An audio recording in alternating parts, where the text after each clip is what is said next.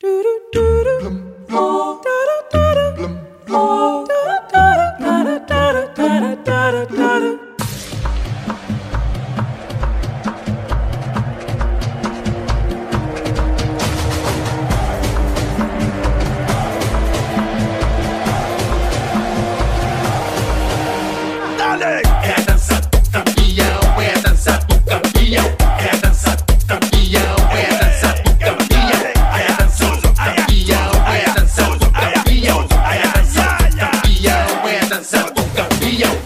Com exceção da Liga Espanhola, entre as principais, sete ligas europeias de futebol foram ganhas por treinadores portugueses ou italianos.